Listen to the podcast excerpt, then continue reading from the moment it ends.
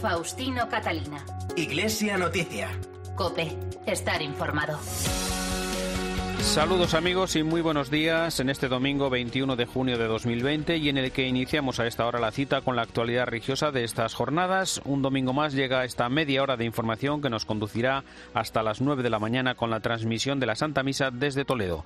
Una edición de Iglesia Noticia. Hoy es el programa 1677 que hacemos con Chechu Martínez en el control de sonido y con estos titulares.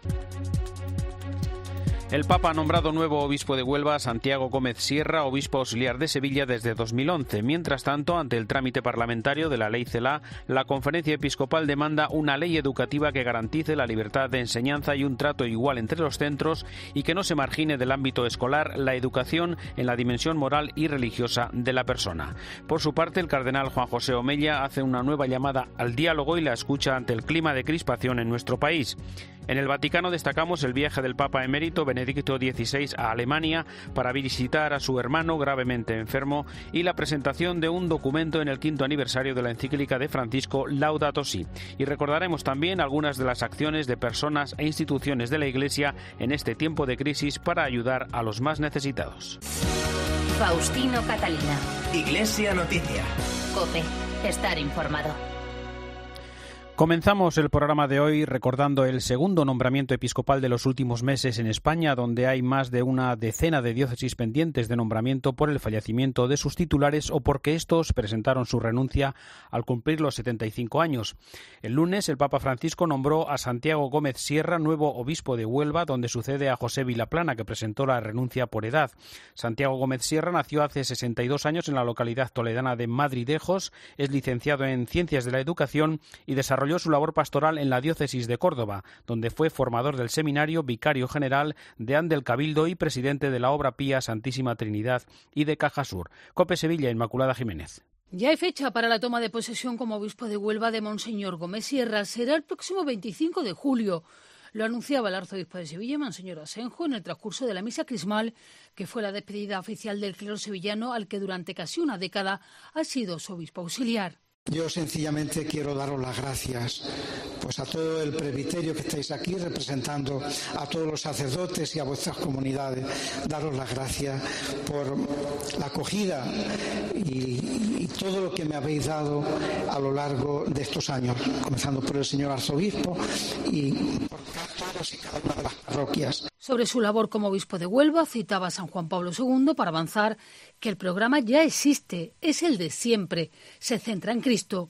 Gómez Sierra va a suceder al frente de la diócesis onubense a Monseñor José Vilaplana, quien presentaba su renuncia al Santo Padre el pasado mes de diciembre al haber cumplido la edad que marca el Código de Derecho Canónico. Y nos detenemos ahora en el proyecto de ley de educación, la LOMLOE, que en estos días tramita al Congreso de los Diputados con un primer rechazo a las enmiendas a la totalidad por parte del Gobierno. En un momento especial como este, la Comisión Episcopal para la Educación y la Cultura de la Conferencia Episcopal ha querido participar con sus propuestas en un debate público que afecta a toda la sociedad.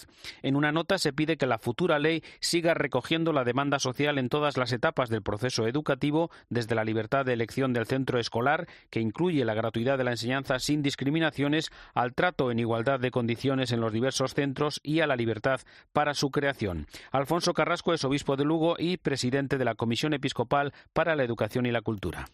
Que se mantenga la demanda social en los diferentes momentos del proceso educativo, en la elección del centro escolar, en el poder hacerlo de manera no discriminatoria con respecto a quien elige un centro estatal, en la libertad de creación de centros, en la igualdad de trato por parte del Estado, por ejemplo. Se reitera desde la conferencia episcopal la necesidad de proteger el derecho a la educación y la libertad de enseñanza y el respeto a la responsabilidad y los derechos de los padres en la educación de los hijos que no se puede atribuir el Estado. Además, se destaca la importancia de la asignatura de religión como parte de la formación cultural, moral y religiosa de la persona en igualdad de trato y de evaluación a otras asignaturas fundamentales. Es importante el ámbito de estudios de la dimensión moral y religiosa de la persona, para que ésta pueda crecer también como sujeto responsable y libre a la hora de usar los conocimientos. Y en este ámbito se sitúa en los diferentes sistemas educativos europeos pues también la asignatura de religión. Nos parece importante insistir en que esta asignatura debe respetar la identidad cultural, moral, religiosa de la persona, porque forma parte de su realidad, de la realidad a cuyo conocimiento la escuela tiene que introducir. Y que la persona llegue a conocer y comprender la realidad es el principio para que pueda actuar después con libertad. Escuelas Católicas, por su parte, ha lamentado la mala noticia que para nuestro sistema educativo representa la tramitación de la ley en este estado de alarma sin debate, sin consenso y sin el imprescindible debate que toda ley de este calado debe tener. Por su parte, el cardenal arzobispo de Madrid y vicepresidente de la Conferencia Episcopal, Carlos Osoro, considera que hace falta diálogo en torno a la nueva ley de educación sobre la que hay que generar siempre espacios de libertad que sitúen a la persona en el lugar central frente a otras visiones decadentes. Rechazamos visiones del hombre trasnochadas y basadas en el materialismo, el idealismo, el individualismo y el colectivismo. Son visiones en decadencia que intentan ejercer aún una influencia y que entienden la educación como un proceso por el que adiestramos a la persona para la vida pública, donde corrientes diversas compiten para ver cómo lo hacen mejor. Esto lleva a construir sistemas educativos cerrados, en los que predomina quién tiene más fuerza. Los resultados son evidentes. Aparece la cultura del consumo, la ideología del conflicto, el pensamiento relativista. No hagamos solamente servicios formativos. Hemos de impulsar a vivir, a estudiar y a actuar en razón del humanismo solidario. Necesitamos una ley educativa que piense en las personas, que sea fruto del consenso y que tenga horizontes de futuro. El presidente de la Conferencia Episcopal y Arzobispo de Barcelona, el cardenal Juan José Omella, participó el miércoles en un nuevo diálogo online organizado por la Fundación Pablo VI sobre el mundo post-COVID-19, en esta ocasión con el vicepresidente del Banco Central Europeo, Luis de Guindos. Además de desechar complejos y reconocer la importancia de las raíces cristianas de Europa, hizo, ante el clima de crispación, una llamada al diálogo y la escucha. Yo creo que tenemos que crear esos espacios donde podamos decirnos las cosas sin insultarnos y hacer pactos también políticos, pero los pactos políticos que no sean solo entre políticos, porque se cree que la política lo soluciona todo. Ábranse ustedes como gerentes del bien común, ábranse a todas las iniciativas privadas y sociales que hay en la sociedad y dialogamos todos porque a todos nos preocupa el bien común. ¿Qué podemos hacer con los empresarios? ¿Qué podemos hacer con, la educación? ¿Qué podemos hacer con las instituciones como la Iglesia? Hablemos todos y busquemos no las ideologías, sino el bien común. Yo creo que ese es el único camino, no hay otro camino. Ahora, no es rápido esto y no es de un día para otro, pero tenemos que empezar ese camino de caminar juntos, mirarnos a la cara y escucharnos, que todos tenemos algo importante que decir. Les contamos también que Cáritas Diocesana de Valencia atendió en 2019 a 50.000 personas, a las que se suman 11.000 más durante los meses de confinamiento por el estado de alarma, de las que una de cada tres no había solicitado ayuda con anterioridad a la pandemia. Datos de Cáritas que nos detalla desde Cope Valencia Santiago Pacheco. El impacto económico y laboral de la pandemia del coronavirus, en especial en los más necesitados, en los más desfavorecidos, está siendo absolutamente brutal. El dato lo constataba esta semana Caritas Diocesana de Valencia cuando presentaba su memoria y advertía que en el caso de la diócesis de Valencia ha tenido que atender a 12.000 familias a lo largo de los meses de confinamiento con motivo del estado de alarma. Y atención, porque también dijo que una de cada tres personas o familias atendidas nunca antes de esta pandemia había ido a tocar a la puerta de Caritas un dato que es escalofriante y que encima va a empeorar porque todo el mundo da por hecho, todo el mundo coincide en que los ERTES están maquillando una realidad que va a mostrar su cara más cruel a la vuelta de verano. Ignacio Grande es director de Cáritas Diocesana de Valencia. Somos conscientes que quizás los primeros meses del curso que viene, septiembre, octubre, sean meses complejos y meses duros. Y que sin lugar a dudas, la memoria que presentemos en el 2020, los números serán mucho mayores que a día de hoy. Es evidente que este incremento de personas a las que hay que atender se debe fundamentalmente a la pérdida de empleo y ahí es donde va a tratar de poner el acento Caritas sin perjuicio del resto de programas asistenciales que evidentemente siguen siendo necesarios. En conjunto, las Caritas parroquiales de la Diócesis de Valencia han invertido 1.315.000 euros en apenas dos meses y medio de encierro, de confinamiento. Y como la cosa va a ir a más, se vuelve a apelar a la generosidad habitual de los valencianos. Iglesia Noticia. Cope, estar informado. En Iglesia Noticias repasamos la actualidad internacional de esta semana y comenzamos en Alemania porque hasta allí se trasladó el jueves el Papa emérito Benedicto XVI en su primer viaje fuera de Italia desde 2012 para visitar a su hermano Georg, de 96 años y gravemente enfermo corresponsal en Berlín, Rosalía Sánchez.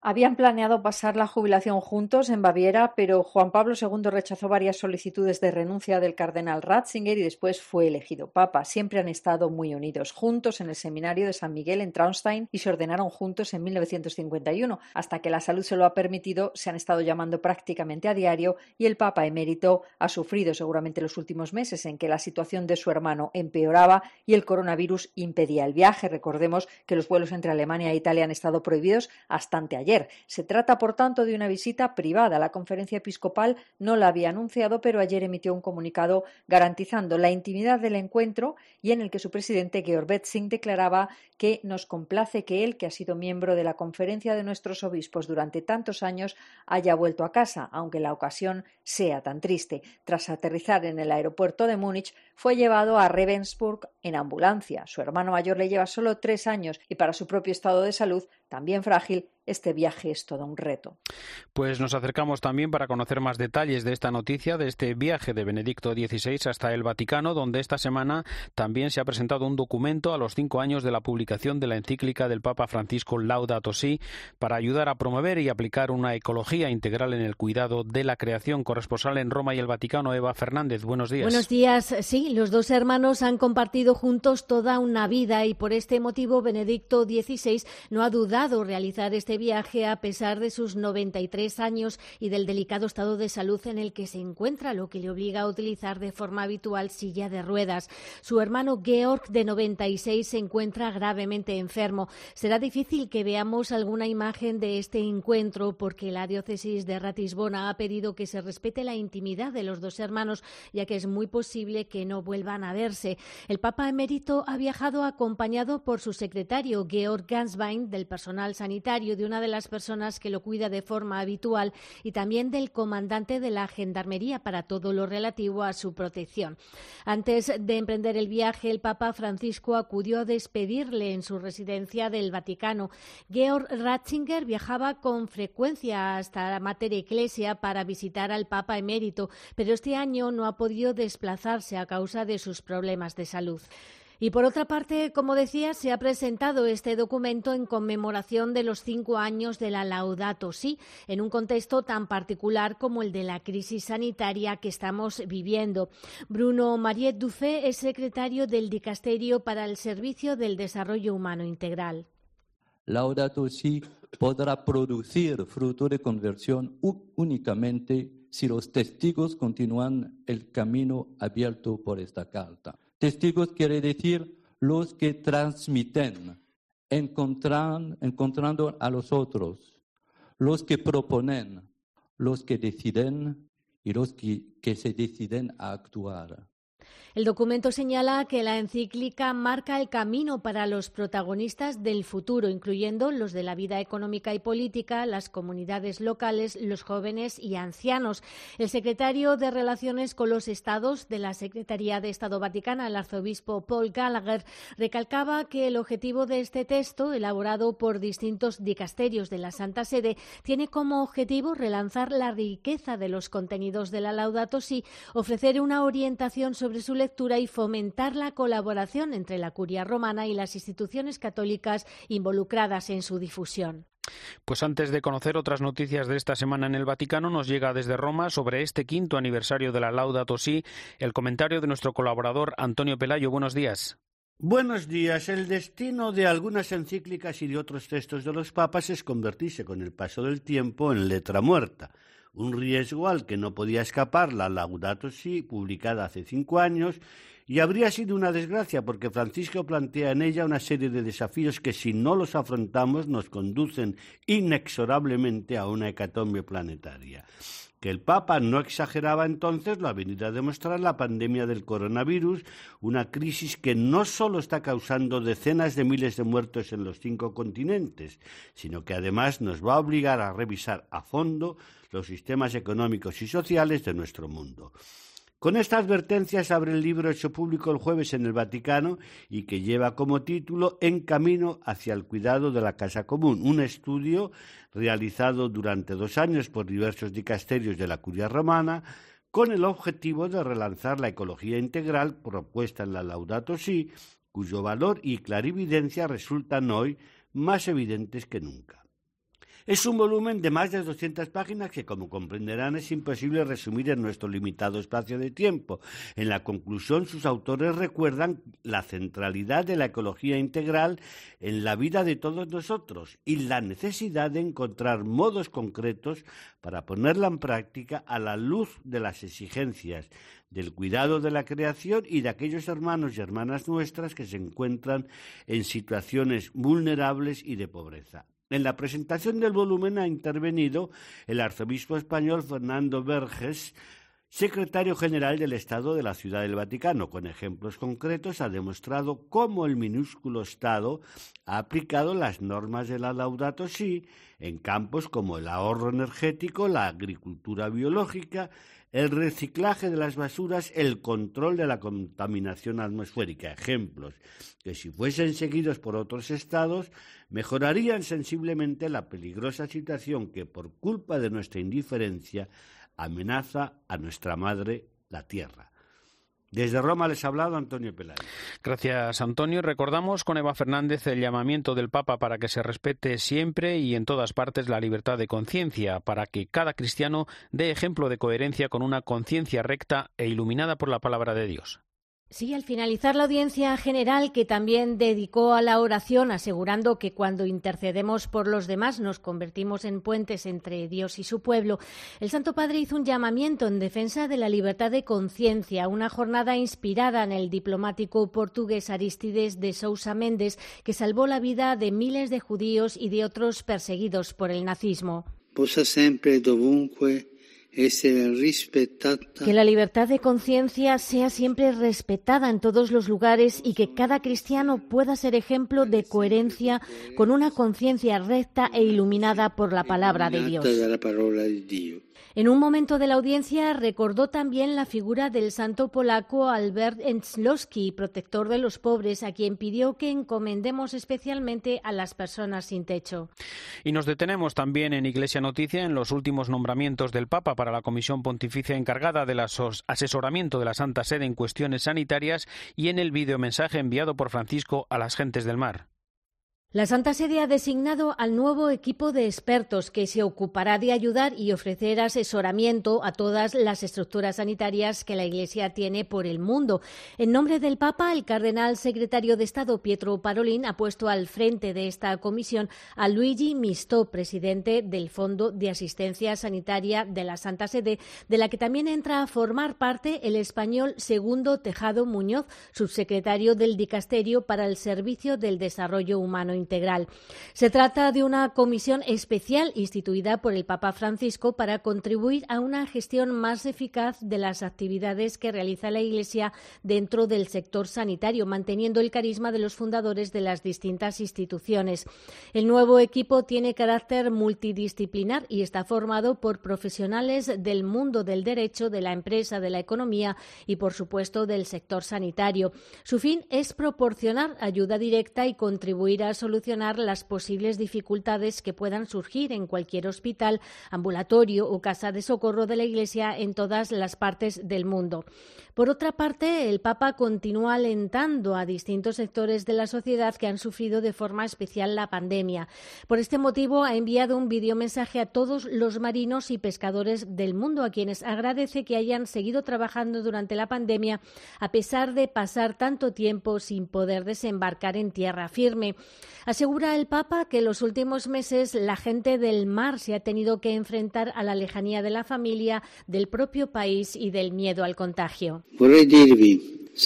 Me gustaría deciros, sabed que no estáis solos y que no os olvido. Vuestro trabajo en el mar a menudo os mantiene alejados, pero estáis también presentes en mi oración y en mi mente. El motivo del mensaje, insiste el Papa, es enviarles oración, esperanza y consuelo contra toda adversidad. Gracias, Eva. El arzobispo de Salzburgo, Franz Lackner, ha sido elegido nuevo presidente de la Conferencia Episcopal Austríaca. Sucede en el cargo al arzobispo de Viena, el cardenal Christoph Sombor, que llevaba en el cargo 22 años. También la Conferencia Episcopal Portuguesa tiene nuevo presidente elegido esta misma semana. Es el obispo de Setúbal, José Ornelas, corresponsal en Lisboa, Begoña Íñiguez. Muy buenos días, Faustino. La Conferencia Episcopal USA ha escogido esta semana en Fátima a su nuevo presidente, don José Ornelas, el obispo de Setúbal, quien sustituye en el cargo al cardenal Manuel Clemente, patriarca de Lisboa. Don José Ornelas, de 66 años, fue superior general de la Congregación de los Sacerdotes del Sagrado Corazón desde 2003 hasta 2015. Es un todoterreno muy pegado a todo lo que ocurre. En su diócesis habla varias lenguas, entre ellas español, es experto en la Biblia y misionero. De hecho, en 2015 estaba a punto de partir a una misión en Angola cuando el Papa Francisco lo escogió para dirigir la diócesis de Setúbal, una de las más pobres de Portugal y con más problemas sociales. Por eso no es de extrañar que las primeras palabras del nuevo presidente de la Conferencia Episcopal Portuguesa hayan sido para alertar sobre la pobreza y las desigualdades sociales que han aumentado con la pandemia de COVID-19 y el papel determinante que tiene en la sociedad actual la Iglesia Católica. Como ocurrió en la pandemia, tenemos que hacer fuerza de la emergencia. Es importante que este grupo nuestro de los obispos portugueses transmitan a los fieles que detrás de nosotros hay una iglesia que da señal de unión. Primero, en nuestra iglesia de Portugal, conectada al Señor Jesús y al Padre a través del Papa.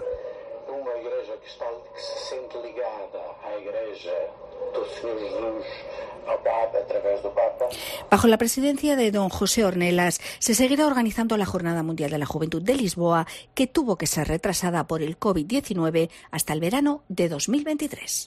Les hablamos ahora de Selvas Amazónicas, que ha lanzado la campaña Sembramos frente al COVID-19. Con ella, esta entidad misionera de la Orden de Predicadores busca frenar las consecuencias de la emergencia sanitaria provocada por la pandemia en los territorios de misión. Alexia Gordillo es la subdirectora de Selvas Amazónicas.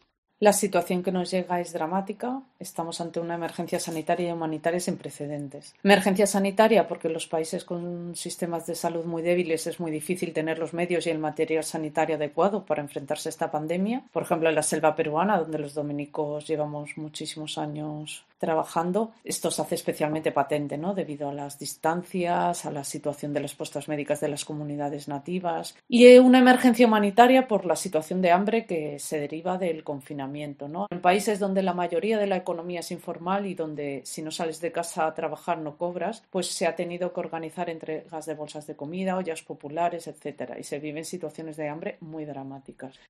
La Comisión Ejecutiva de la Conferencia Episcopal Española aprobó en su última reunión la concesión de ayudas a 74 proyectos del Fondo Nueva Evangelización por un importe de 650.000 euros, con la colaboración económica de diócesis, particulares, congregaciones y otras instituciones religiosas. Estos fondos se destinan a proyectos de catequesis y formación, construcción y equipamiento de iglesias, monasterios e institutos religiosos y la labor caritativa de los misioneros. Faustino Catalina. Iglesia Noticia. Cope. Estar informado. Más cosas en este domingo. Debido al estado de alarma, la Archidiócesis de Toledo ha presentado el noveno programa anual del Plan Pastoral Diocesano a través de los medios de comunicación, plataformas digitales y redes sociales. Con el lema La comunicación y el diálogo con Dios y el mundo tiene como fin ofrecer una propuesta cristiana a los temas de actualidad desde el diálogo fe-cultura. Entre las acciones a desarrollar figura articular la presencia pública de los laicos y consolidar el uso de las nuevas tecnologías para difundir la propuesta cristiana. Francisco Cerro es el arzobispo de Toledo. El próximo curso pastoral 2020-2021 tiene como lema ser sal de la tierra y luz del mundo. Es toda una apuesta de toda la diócesis por vivir en ese diálogo, en ese encuentro a través del arte, a través de la cultura, a través también de la oración como diálogo con Dios y sobre todo a través de la caridad. En el tiempo que vivimos no podemos olvidar a los pobres y a los que sufren. Desde esta realidad nos recuerda una y otra vez que la Iglesia solo existe para evangelizar, es decir, para ser buena noticia para los que sufren, sin miedo, con gozo incluso, con alegría, haremos frente al nuevo curso pastoral sabiendo que el Evangelio nos pide que seamos sal de la tierra y luz del mundo. Como ha ocurrido en otras diócesis españolas, el Arzobispado de Zaragoza ha recaudado, en este caso, cerca de 100.000 euros gracias al fondo de emergencia que puso en marcha su arzobispo Vicente Jiménez para ayudar a los más afectados por la crisis COPE Zaragoza. Enrique Pérez, buenos días. Buenos días. En el último mes se han distribuido 40.000 euros en ayudas que se suman a los 50.000 que ya se repartieron a finales de mayo para paliar los efectos de la pandemia entre los colectivos más vulnerables de Zaragoza. Todo ese dinero procede de las donaciones realizadas por los sacerdotes, las comunidades de religiosas y los propios fieles. Una ayuda que se reparte a través de cáritas, de los comedores parroquiales, de las residencias diocesanas de mayores o de la Mesa de la Hospitalidad, fondo de emergencia que creó el propio arzobispo de Zaragoza, don Vicente Jiménez como nos explicaba José Antonio Calvo, delegado episcopal de medios. Desde el primer momento el arzobispo vio que, bueno, cuando acabase el estado de alarma, cuando acabase lo, más furibundo de, la pandemia, iban a quedar muchas heridas sociales y familiares. Entonces dispuso la creación de este fondo de emergencia, lo inauguró él, pues para paliar estas consecuencias sociales de la pandemia. Los últimos 40.000 euros que se han recaudado se han repartido entre el comedor de la parroquia de San Pedro Arbués, la residencia de ancianos de la parroquia de Nuestra Señora del Portillo, la Fundación Santo Domingo de Silos, la guardería Nuestra Señora de la Rosa y el patronato Nuestra Señora de los Dolores. Los medios de comunicación de la Iglesia y la Conferencia Episcopal han ofrecido en estos últimos días de estado de alarma algunas de las muchas historias que muestran la labor de la Iglesia durante el confinamiento. Con la iniciativa Una Iglesia 10 Historias, que hoy finaliza, se ha hecho memoria de gestos y de testimonios de personas e instituciones eclesiales con la colaboración de Eclesia, 13 Televisión y la cadena COPI con el hashtag 10 de 10 y Somos Iglesia 24-7. Recordamos alguna de ellas, Javier González. Nubaran Parzoumian tiene 33 años, es de Madrid y jesuita. En febrero se ordenó diácono prácticamente justo un mes antes de que nuestra vida cambiara por completo debido al coronavirus. En ese momento, Nubar no duda en acudir a la llamada de su diócesis para ayudar con los responsos en el crematorio del cementerio de la Almudena. Echar una mano para que el último momento de despedida de estas personas que estaban muriendo en gran parte por el virus tuvieran una despedida digna. Bueno, de ir allí al crematorio, rezar el responsor con las dos, tres, cuatro personas que pudieran venir de la familia o incluso a veces sin, sin familiares porque no podían salir porque estaban en cuarentena. Asegura que ha sido una experiencia dura, acompañando a familias cada 20 minutos que acababan de perder a un ser querido. Pero también dice que ha sido bonita, por haber podido estar ahí donde hacía falta. Otra historia nos acerca a la vivencia de estos días en una familia madrileña. Pilar y Guillermo eran un matrimonio feliz. Tienen cinco hijos y frecuentaban la parroquia de San Ramón Nonato. Y con la ilusión y las ganas de también ayudar a otras familias, ¿no? Y otros matrimonios. No hemos sido un matrimonio perfecto, ni mucho menos. En febrero, Guillermo se contagia de coronavirus. Después de días de enfermedad, Guille, como le llama su mujer, empeora e ingresa en el Gregorio Marañón. Pilar pone a todo el mundo a rezar. Mucha, mucha gente, ¿no? Rezando por nosotros en ese tiempo. Pues desde nuestra parroquia, la comunidad del Berunde, colegios de los chicos. A pesar de no perder la esperanza, el tercer domingo de Cuaresma, el domingo de la alegría, Guille fallece. Pero Pilar y sus hijos no pierden la fe. Sabiendo que su padre, que mi marido, em, Guillermo, está ya disfrutando del cielo. Este es el testimonio de una de las miles de familias que han tenido que atravesar un auténtico calvario durante este confinamiento. Eso sí, ellos dicen que lo han vivido de una forma diferente gracias a la fe. Así llegamos al final del informativo Iglesia Noticias, el programa 1677 en este domingo 21 de junio de 2020. Volveremos el próximo domingo. Hasta entonces, feliz semana. Un saludo de Faustino Catalina.